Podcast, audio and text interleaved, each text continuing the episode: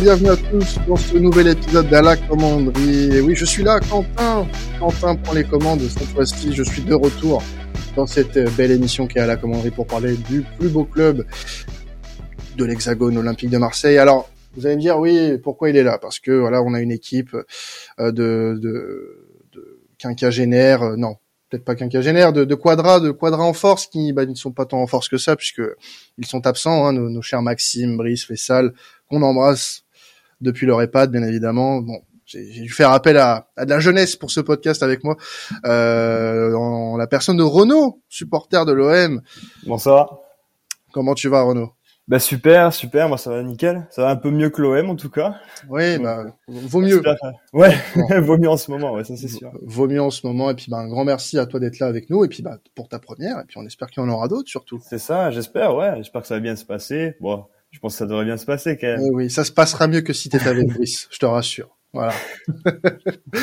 Alors on va commencer du coup un petit peu ce programme, mais on aura plein, pas mal de choses à, à, à décortiquer hein, avant que notre invité euh, Clem Dog, supporter de, de Troyes, vienne nous parler du match justement de ce week-end face euh, face à l'Estac.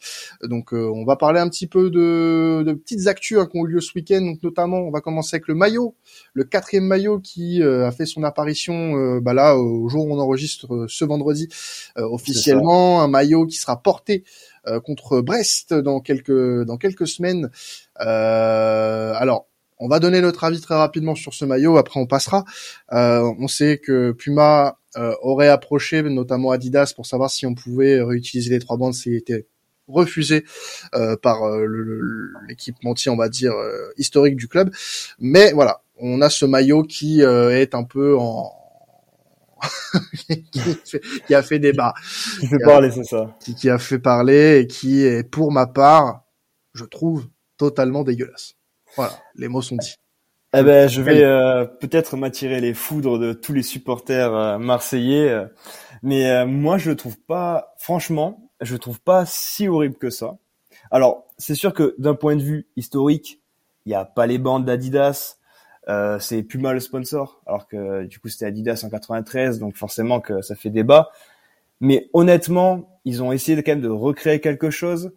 Et honnêtement, je trouve que c'est pas si moche que ça. Franchement, il y a eu des maillots qui sont bien pires que ça. Puma, ils, ont prouvé qu'ils pouvaient faire des maillots bien pires. Donc franchement, je trouve qu'il est pas si moche pour un maillot. Après, c'est sûr que pour un maillot collector, c'est. Bah, disons que en termes de maillot collector, ils nous ont habitués à mieux. Pense à, à celui de la saison dernière lors de la 38e journée qui était pas trop mal. Euh, un, ver un, version couleur du maillot euh, euh, du maillot domicile qui était pas qui était pas dégueu. Hein. Je l'ai même acheté pour vous dire. euh, le maillot des 120 ans aussi qui était pas mal du tout avec la, la, la croix phocéenne. Donc euh, c'était c'était vraiment pas mal. Donc moi je moi je trouve que c'est pas ils se sont pas foulés non plus. Il y a pas vraiment beaucoup de rappels à 93 mine de rien, même si c'est difficile de faire des rappels à 93 sans les trois bandes. Ouais, c'est ça, c'est surtout ça qui a marqué le, le maillot de 93, bah oui, les bandes bah oui. Adidas. Bah Donc euh, c'est sûr que Puma, comme tu l'as dit, ouais, ils ont essayé d'approcher Adidas pour le faire et ça a été logique qu'ils ont refusé. Donc après, ils ont essayé d'arranger le coup comme, comme ils ont pu. Bon, en tout cas, ce qui est sûr, c'est que bah, ça vous a fait parler hein, ce maillot euh, et que bah il fait pas l'unanimité du tout, en tout cas dans euh, dans la fanbase de l'OM. Donc euh, bon, on, ça peut se comprendre. Et puis de toute façon, dites-vous bien que c'est un, ma un, maillot collector. Ouais, c'est quand même collector. Il sera porté juste pour la dernière journée à domicile. Donc après. Exactement. La, pour la 37e journée, exactement. C'est ça, ouais. Voilà. Pas comme si ça allait devenir le maillot domicile de l'année prochaine. Et en parlant de maillot, petite info, hein, euh, rapidement, les maillots pour la saison prochaine seraient déjà validés par le club.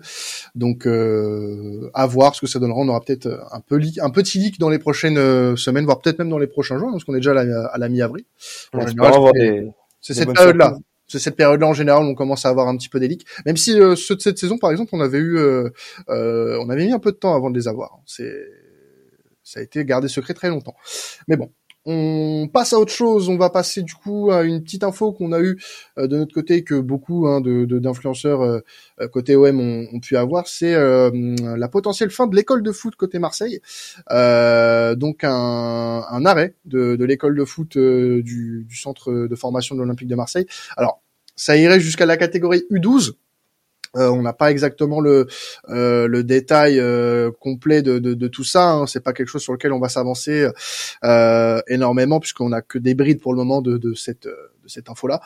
Mais voilà, on a eu beaucoup de, de refonte, enfin de refonte en, apparence du, centre de formation avec les arrivées notamment d'Otero l'été dernier en, provenance de Valence. Euh, et au final, pour le moment, on se rend compte que le projet formation de l'Olympique de Marseille avec les arrivées de ces messieurs ne, ne porte pas leurs fruits. Donc, est-ce qu'on peut considérer que c'est un échec?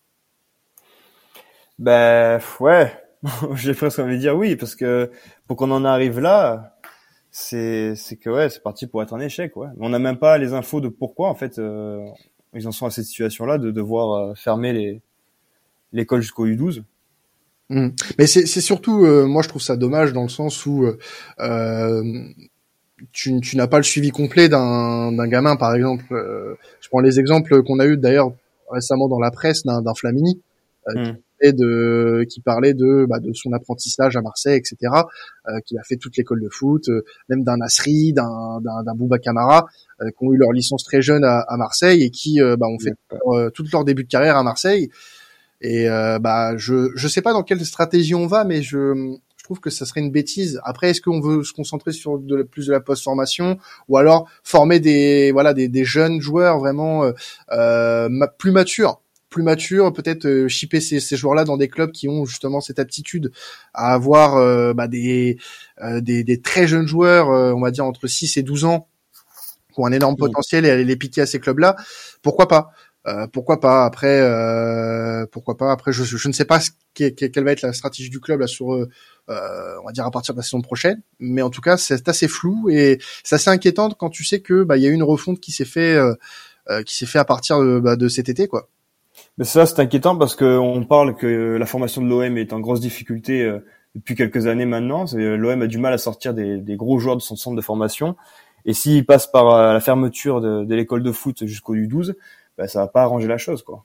Exactement, exactement. Bon, de toute façon, quand on aura un peu plus d'infos, bien évidemment, on vous le communiquera sur les réseaux et euh, on en parlera bien évidemment dans ce podcast avec toute l'équipe.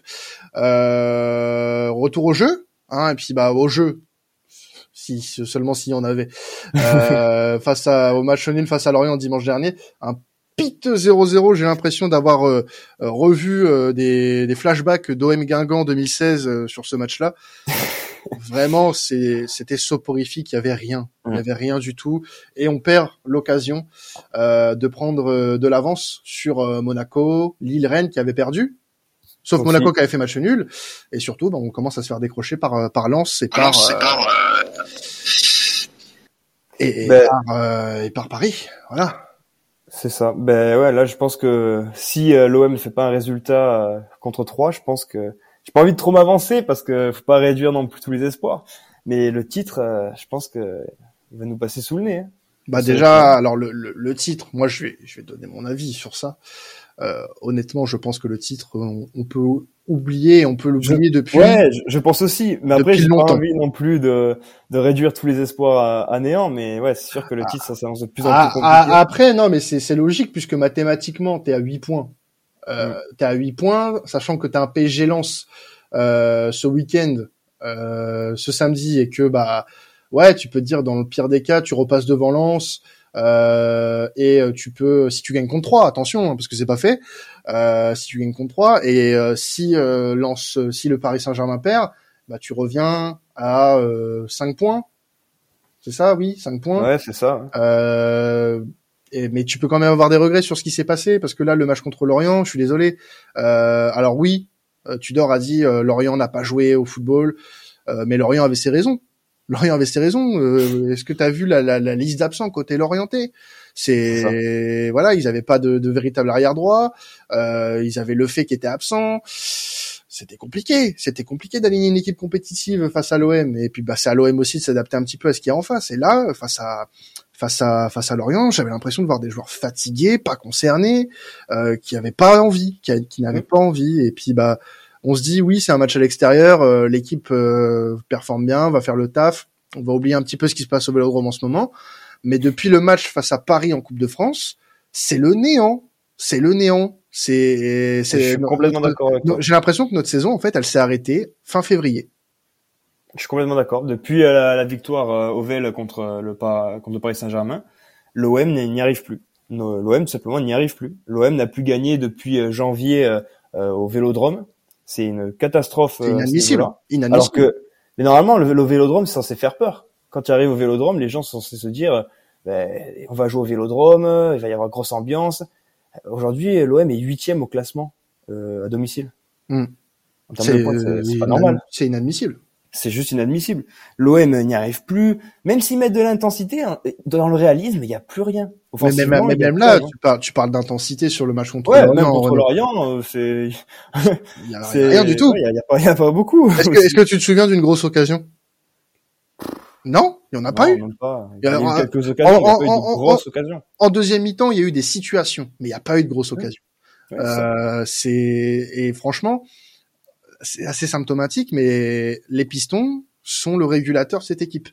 Euh, les régulateurs, les, régulateurs. Et quand tu vois le niveau actuellement de Jonathan Klaus et de Nuno Tavares, ah, Jonathan Klaus, depuis euh, janvier, il a du mal à se remettre au rythme qu'il avait. Exactement. Et Tavares, euh, Tavares quoi. Oui, bah, ouais, il a pas de cerveau. Ouais, non, ça fait un moment qui fatigue un peu tout le monde, je pense. Il retourne rouler une pelle à son chien et qui nous laisse. non mais je, je voilà, je, je, je charrie comme ça, mais mais le problème c'est que euh, t'as pas de concurrence pour ces mecs-là. Alors euh, moi je comprends pas pourquoi en fait euh, on n'a pas donné plus de temps de jeu à Caboret qui en plus faisait des rentrées de jeu intéressantes euh, sur les dernières euh, sur les dernières semaines. Ouais. Euh, moi, je je comprends pas vraiment pourquoi on fait pas plus jouer un Caboret. Je comprends pas pourquoi d'ailleurs on fait pas plus jouer Vitinha. Je ne comprends pas pourquoi on laisse Verret tout rongier alors que les deux pour le moment ils ont l'air d'être soit cramés, soit complètement totalement neutres. Mais si c'est l'un des deux, quoi qu'il arrive, il faut faire quelque chose. Malinowski a de plus en plus de mal. Euh, Sanchez, bien qu'il soit le, le seul à être, on va dire à peu près euh, correct, commence à montrer des signes de fatigue. Euh, donc euh, ouais, c'est compliqué, c'est compliqué. Et moi, je j'arrive pas à comprendre. En même temps, je comprends qu'il montre des signes de fatigue avec Sanchez, parce qu'aujourd'hui, c'est le meilleur buteur du club. Je vais pas dire qu'il y a que lui qui marque, mais on s'en rapproche. Et, et, à sa place, déjà d'une, il joue en pointe, alors que c'est pas réellement son, son, son, vrai poste. Et on a recrute quelqu'un, Vitinha, pour le pour le soulager. Et enfin voilà, ça. ça et même là, du tout. là, on parle, on parle. Là, je parle de Vitinha. Il a fait ses premiers changements à la 80e minute. Ouais. il y a pas, il y avait pas d'urgence, selon lui on faisait 0-0. Il a, en plus, attends, les, les, les mots d'après match, il a aimé ce qu'il a vu.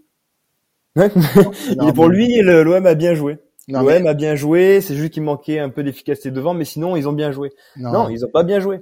Quand tu fais 0-0 contre l'Orient et que ça fait des matchs que tu n'arrives pas à tirer des points, tu peux pas dire que tu as bien joué. Quand tu compares ce match-là avec les matchs du début de saison, tu peux pas dire que l'OM a bien joué. Non, l'OM n'a pas bien joué.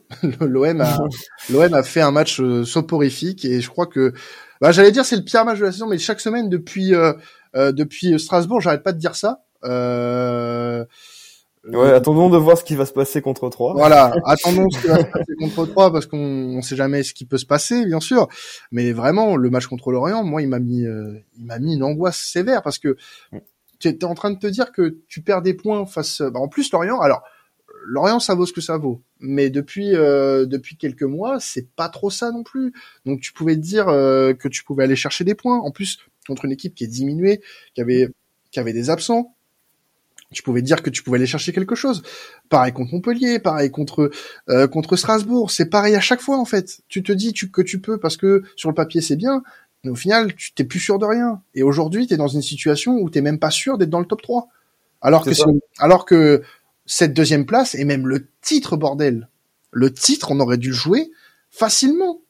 Quand tu vois le, quand tu vois la saison du Paris Saint-Germain, euh, qu'est-ce qui te, qu'est-ce qui te freine dans, dans, dans, dans, dans ton inconscient pour te dire, bah, tu peux, tu peux aller jouer le titre? Franchement, si on avait été sérieux cinq minutes cette saison, le titre, on aurait pu l'avoir. Mais là, là, même si mathématiquement c'est encore faisable et que oui, en effet, je suis assez d'accord avec toi, tu peux pas tout jeter comme ça. Mais euh, si on continue dans ce sens-là, euh, ah bah ceux qui y croient, franchement, je vous félicite hein, parce que vous êtes optimistes, les gars, hein, vraiment. Ouais, bah ça va être très difficile. Mais bon, après, ouais, c'est sûr que que, que l'OM, bah, ça, ouais, j'ai même plus les mots en fait. c'est tellement c'est difficile. Euh, le titre, ils peuvent largement aller le chercher. Et les seuls, les seuls qui ont freiné euh, l'OM euh, pour aller chercher le titre, j'ai l'impression que c'est les joueurs eux-mêmes, mm. parce que Paris cette saison, c'est c'est pas Paris en fait. Quand on voit comment ils jouent avec, ils ont des très bons joueurs et ils jouent comme des pitres. Et aujourd'hui, les seuls qui peuvent vraiment mettre un danger, c'est le RC Lens. Mm. Ouais, le RC Lens. Et c'est Annecy qui nous a sorti de Coupe de France. Et, et, on peut aussi parler, parce que c'est une des infos qu'on a eu également de notre côté, euh, par rapport à, bon, ça a été annoncé en conférence de presse, mais on l'avait eu un petit peu aussi avant, euh, comme quoi Chancel Mbemba sera titulaire contre 3. Euh, donc ça c'est une bonne nouvelle, mais ça pareil, sur les deux derniers matchs, le fait qu'il l'ait mis sur le banc, j'ai eu du mal à comprendre. Sachant que, en plus, alors, revenons un petit peu sur le match de Montpellier, il mm. met Sanchez qui revient de sélection, on pensait qu'il jouerait pas parce qu'il il avait joué en semaine euh, tard avec le Chili et euh, Bemba pareil avec le avec le Congo. C'est d'ailleurs l'excuse qu'il avait sorti pour Mbemba. Voilà. Et bon, que tu le fasses pas jouer parce qu'il est plus fatigué, bon, sur euh, Montpellier, je peux comprendre. Euh, mais face à Lorient, j'ai pas compris pourquoi il était pas titulaire. Alors là, il sera titulaire face à 3. Merci. enfin. Enfin. Euh, et euh, on espère qu'il. Je sais pas s'il est menacé par les suspensions. Il me semble que non. Euh, je crois pas, non. Je crois pas. Donc tant mieux parce qu'on a Lyon la semaine d'après. Donc il faudrait qu'il soit en forme et là, présent, parce que on a besoin d'un leader comme Chancel. Et j'ai peur. Peut-être qu'il y a une petite. Alors on n'a pas d'infos à ce sujet en tout cas, mais il y a peut-être une cassure en vue avec Tudor. Donc euh, je sais pas. Honnêtement, je, je, on n'est pas dans. Enfin, c'est un peu du, du foot fiction qu'on fait là, mais je j'ai pas envie que que ça devienne un problème en fait euh, de Chancel à l'OM parce que depuis le début de saison, c'est vraiment le joueur qui nous porte. C'est un des meilleurs joueurs. Pour moi, c'est clairement un des meilleurs joueurs de, de l'équipe, vraiment. C'est voilà, en tout cas, il sera titulaire face à 3 3 qui est 18e euh, de, de Ligue 1 actuellement et qui avec qui on va parler justement de ce de cette équipe pour le match de dimanche soir 20h45 au Vélodrome. On a Clem Dog, euh, supporter du de l'Estac, euh, qui est déjà passé dans l'émission. D'ailleurs, comment tu vas Clem? Salut les gars, ça va très bien et vous? Bah ça va super, hein. très content de te recevoir, très content de te recevoir pour parler de, de l'Estac. Euh, donc euh, l'Estac, comme je te le disais, enfin comme je le disais tout à l'heure, euh, actuel 18e de Ligue 1, la dernière équipe euh, du championnat à l'extérieur, seulement 9 points pris en 15 matchs, 3 victoires, 12 défaites, c'est un bilan assez terne hein, pour euh, pour l'équipe de Kisnorbo. Euh, alors premièrement, ce qu'on peut te demander, Clem, c'est bah, un petit peu la forme de, de cette équipe euh, troyenne. On a vu en ce moment, c'est très compliqué en championnat. Euh, le, on va dire que l'effet Kisnorbo n'a pas pris depuis son arrivée. Pourtant, on nous vendait quelque chose d'assez euh, euh, appétissant hein, pour les, les suiveurs de Ligue 1. mais bon, force est de constater que pour le moment, la sauce ne prend pas avec l'Australien. On a eu un espoir pendant un match et demi, j'ai envie de dire. Euh, parce que contre Nantes c'était pas dingue mais c'était son arrivée donc on n'avait pas le jugé et puis bah après on a eu le, la victoire à Strasbourg où euh, moi le premier j'y ai cru et bah je m'en veux beaucoup. euh, tu disais que c'était un bilan un peu terne à l'extérieur, pour moi c'est un bilan catastrophique. Oui. Euh, alors je, je, voulais pas t'apporter le coup de massue, euh, Clem. Ouais non mais t'inquiète, je, je m'en chargerai, je m'en chargerai moi-même. euh, c'est alors oui l'effet Guis Norbo ne prend pas. Alors on a vu sur quelques matchs des quelques bribes de matchs des, des choses plus intéressantes. On avait l'impression que que l'équipe assimilait des principes de, de pressing, d'intensité. De, mais euh, ça a jamais été fait sur la durée. Sur un match entier, on n'y arrive pas. Alors mhm. c'était déjà le cas avant avec Irles, mais depuis Kisnorbo, c'est vraiment pire. Et, euh, et, franchement, bah, je pense que c'est euh, pour tous les supporters, c'est une longue descente aux enfers. Euh, on est là, on a, on a juste envie que ça se termine parce qu'on sait très bien qu'on va descendre en Ligue 2. C'est même si euh, on nous vend des, des, faux discours positifs au, au club, euh, la réalité du, du, terrain fait que ça fait des semaines qu'on voit aucun progrès sur la durée. Mhm. on voit une équipe qui fait des joueurs qui ont lâché l'affaire même s'ils disent le contraire. Euh, maintenant, tu as même des, des as même un Rami qui, qui balance des trucs sur, sur, sur les joueurs, sur les coéquipiers.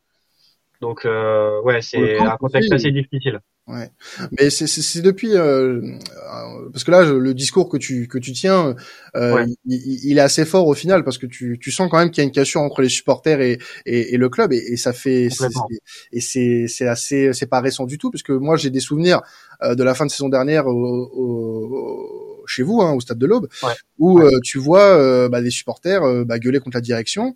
Et bah, ça fait plus d'un an que ça dure cette situation. Pourquoi, en fait, on, pour ceux qui suivent pas forcément trois, est-ce que tu peux nous raconter un petit peu ce qui se passe du côté de 3 pour que ce soit autant la crise?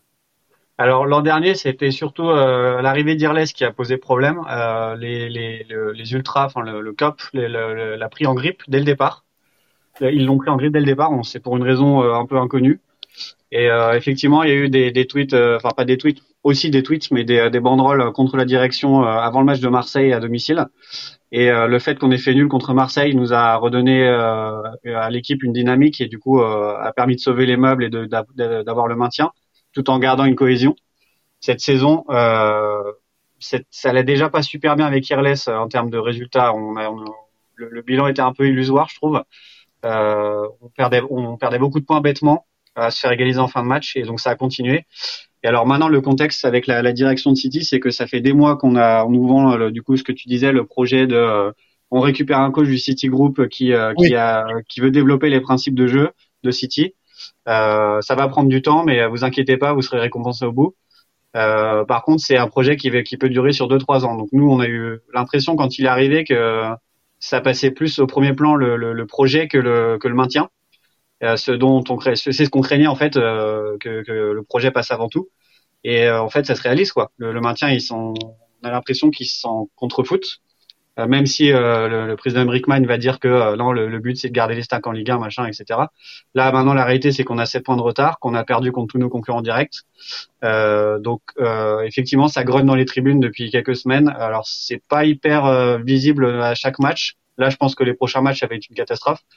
Euh, les supporters, ouais, ils vont, ils vont forcément pointer du doigt la direction parce que en vrai, euh, moi, je suis très déçu de ce que, de ce que, de, du projet de City sur sur cette deuxième partie de saison.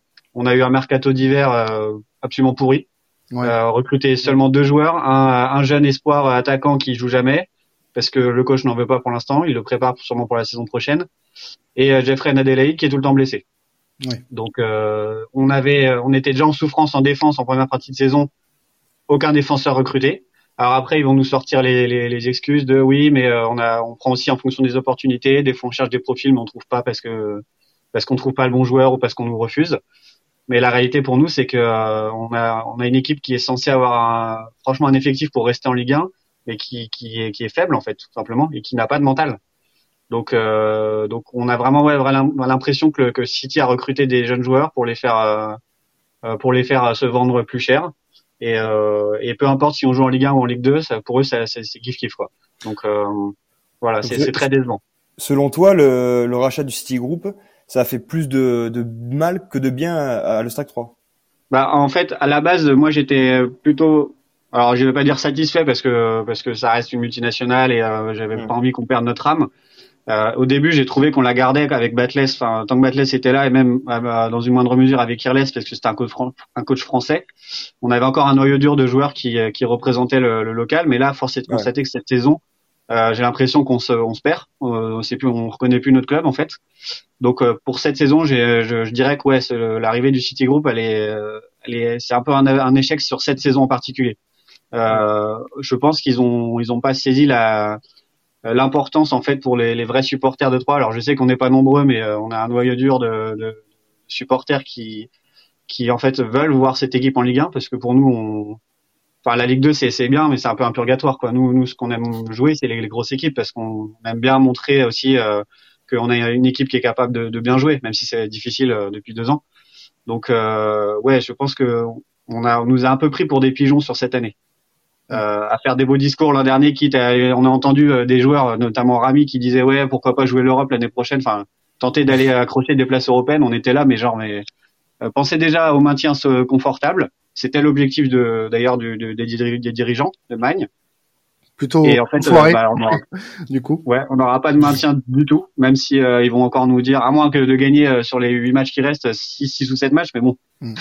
on joue combien? Cinq équipes du top 8 alors justement, justement, le calendrier de fin de saison pour pour vous. Donc Marseille ce dimanche, Nantes, Nice, Paris, Rennes, Strasbourg, Angers, Lille. Euh, c'est vrai que ça, ça, peut paraître un parcours du combattant pour le maintien, sachant que vous avez, euh, il me semble, 7 points de retard sur le sur Brest qui est premier non relégable. là, clairement, ça va être très compliqué. Il va falloir quasi un quasi sans faute. Ouais, bah de toute façon, on, on, sait très bien. Ah, moi, moi, moi, ça fait des, ça fait depuis depuis le match qu'on a perdu contre Montpellier que je sais qu'on que c'est fini. Mm. Parce que on n'a pas vu une équipe qui avait envie de s'en sortir en fait. Et même s'ils vont nous dire chaque semaine, euh, croyez en nous, suivez-nous, euh, on va on va y arriver. En fait, non.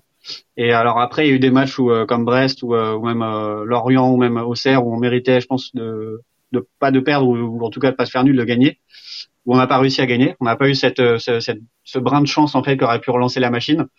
Et là, le match contre Clermont, c'était terrible quoi. Enfin, c'est un match, c'était sûrement la, enfin, ils vont dire la dernière chance. Pour moi, c'était déjà mort, mais mais euh, passons, la dernière chance, dernière des dernières, et l'équipe s'est fait bouffer, à part les 10 premières minutes, 10-15 premières minutes où ça essaye de jouer vite fait. Après, il n'y a plus rien. Il n'y a plus rien.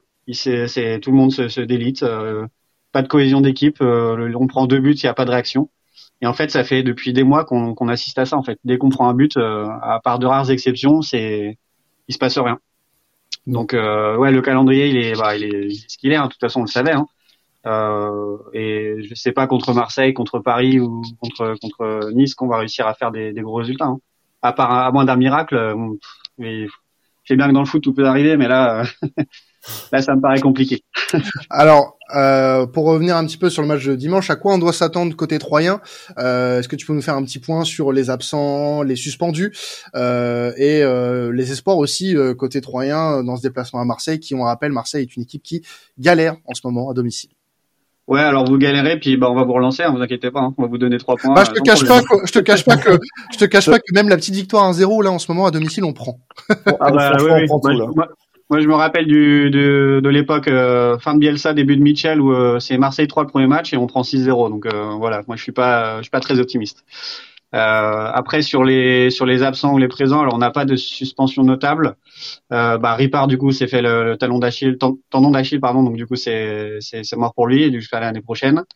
Euh, on n'aura pas Abdou Compté, mais ça fait plusieurs semaines qu'il est déjà absent, donc donc faut pas compter sur lui. A priori Jeffrey Adelaide reviendrait dans le groupe, mais bon je pense pas qu'il sera, il sera pas titulaire c'est sûr. Euh, et là aussi devrait prendre la place de Yadé euh, sur le côté gauche. Euh, euh, Yadé qui a pas été très très bon sur les deux derniers matchs, mais en même temps il joue jamais, donc est-ce qu'on peut lui en vouloir? Voilà, donc ça va être plutôt une compo classique, je pense, par rapport à ce qu'on a eu des dernières semaines. juste, bah, Yadé remplacé par la Roussier, et sinon, bah, en attaque et au milieu, sera, ça bougera pas. Enfin, peu importe si les joueurs sont bons ou mauvais, ça bouge pas. Donc donc ouais, ça va être un, un, schéma classique en trois trois défenseurs euh, arrière, deux, deux pistons et puis euh, deux milieux, trois attaquants. Voilà. Et, bah, en tout cas, merci euh, de nous avoir apporté un peu plus de, de précision sur ce qui nous attend euh, pour ce dimanche. Euh, un petit prono, messieurs, avant de, de se quitter euh, de, ce, de cette très belle émission. On, eh va, ben, commencer, on va commencer avec toi, Clem. Honneur à l'invité. bon, allez, un petit 3-0 pour Marseille. Hein. Je pense que malheureusement, faut être faut être réaliste. Je suis fataliste, mais bon, réaliste aussi, quoi. bon, écoute, en tout cas, euh, on vous souhaite le meilleur pour la fin. Même si on sent, bah. on, sent déjà que t'as la corde au cou, Clem, mais. Ouais, tu, peux nous souhaiter de remonter l'année prochaine. Mais bon. Oui, ah, euh, ça, ça oui, parce que. C'est tout Voilà, moi j'ai toujours euh, apprécié 3 C'est une, ça a toujours été une équipe plaisante à voir, donc mm. un peu moins ces derniers mois. Faut, faut, faut se l'avouer. euh, Renaud, un petit prono avant de se quitter. Ouais, moi je verrais bien 2-0 pour l'OM. Pas trop de buts non plus parce que ça a été difficile d'en marquer ces derniers matchs. Donc ouais, seulement 2-0, ouais. Seulement 2-0. Bah, écoute, c'est une victoire. Hein. En ce moment, vu les temps sont durs, les points sont chers, on prend. Euh, ouais, victoire 2-0 aussi. Je ne vois pas euh, faire un grand match, euh, mais euh, la victoire peut nous faire du bien. et voilà, petite petite victoire. Allez, avec on l'espère peut-être. Hein, on sait pas trop où on va avec lui, mais but de Vitinha pourquoi pas On espère. Hein. On espère. Voilà. On, va, on va vous l'offrir, vous inquiétez pas. On va vous l'offrir. C'est très gentil. Merci. bon, en tout cas, merci à toi, Clem, euh, euh, de nous avoir accompagnés pour nous parler un petit peu de l'Estac. Et puis, bah, comme je vous l'ai dit tout à l'heure, hein, bonne fin de saison malgré tout. Euh, Et puis, bah, si jamais on vous revoit, pas d'ici la saison prochaine, on vous souhaite de vous nous retrouver rapidement. Peut-être en Coupe de France, qui sait. Oui, bah, ça, si on va loin, si on va loin, on, on aime bien donner on aime bien donner euh, euh, des tours supplémentaires à des équipes de division inférieure en plus, donc il y a moyen. Ouais, bah, vous inquiétez pas, on est pareil. Hein, c'est euh, même même combat là-dessus. bon, donc, encore un, un, grand merci à toi et bonne fin de saison. Merci à vous pour l'invitation. Il n'y a pas de souci. Et bonne fin de saison à l'Estac. Et puis bah merci à toi Renaud pour ta première. Bravo. Eh ben, merci à toi. Mais, déjà meilleur que Faisal et, et, et Brice. Hein. Félicitations. ça sera, ça sera répété. oh, mais ils l'entendront, t'inquiète pas. Ils l'entendront, ils, ils, savent très bien que je suis en charge du podcast aujourd'hui, ils vont l'écouter. Ils nous écoutent. ils nous écoutent. Ils sont partout. Voilà. Bon, bah écoutez, merci à vous aussi de nous avoir suivis, hein, comme d'habitude. Euh, un plaisir de vous proposer ce podcast chaque semaine pour euh, discuter de l'actu de l'OM. Et puis, bah, on se retrouve très rapidement pour discuter de ce match face à 3 et de l'Olympico bientôt. Euh, donc ça sera la semaine prochaine avec une équipe au grand complet, bien évidemment. Vous pouvez continuer à nous suivre sur les réseaux comme d'habitude. Et puis en attendant, très bon match à tous dimanche soir. Et l'OM, ciao tout le monde.